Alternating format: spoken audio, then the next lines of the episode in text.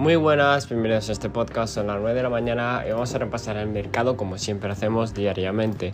Y bueno, vamos a empezar evidentemente con Bitcoin, el cual sigue en una muy buena situación, muy buena spot, en términos de que, bueno, está, sigue consolidando por ahí, ¿vale?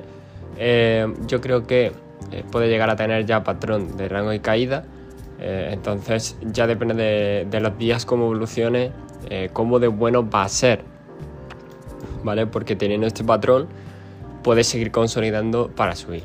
Pero como ya os digo, yo creo que ya tiene patrón de rango de caída, por lo que en caso de que, bueno, pues se produzca una caída, em, yo creo que podría ir perfectamente a la zona de los 32 como primer punto y como siguiente punto los 30, ¿no? 30, 500, por ahí sería lo ideal.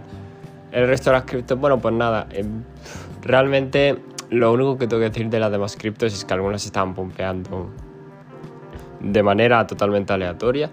Así que los que tengáis esas altcoins, pues mi, enhorabuena y espero que disfrutéis de los profits. Así que ni tan mal.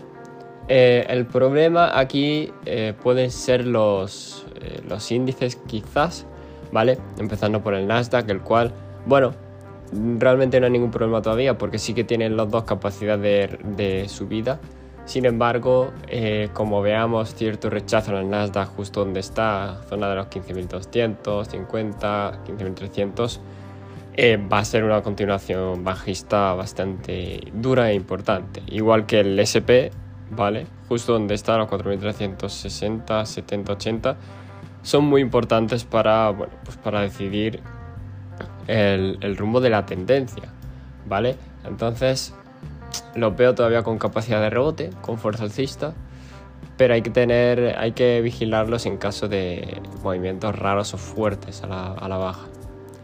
Siguiente cosa que quería comentar. Bueno, el dólar perdió sorprendentemente el soporte de los 105,6, ahora está por debajo, intentando recuperarlo. Entonces eh, habrá, habrá, que esperar porque si lo recupera y vuelve a consolidar por encima, sí que va a seguir siendo de la misma manera bueno. Eh, pero, pero que lo haya perdido es bastante malo, en, teóricamente. Y de últimas ya me paso con el oro, el cual sí que está bastante mal, en una situación peor, porque perdió los 1980, que era la zona importante. Eh, sí que es verdad que lo rompió, intentó consolidar por encima y tal, pero el día de ayer y de hoy los perdió. Ya dijimos que estaba en patrón rango y caída.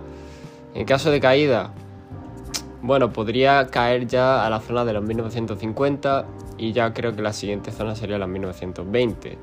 Pero os digo, eh, tiene que caer bastante, así que eh, a ver si no le pasa como al dólar y empieza a recuperar otra vez. Mucha paciencia porque estos movimientos en diario pues tardan, ¿no? No son cosas de un día a la mañana, a no ser que sea con una volatilidad extrema.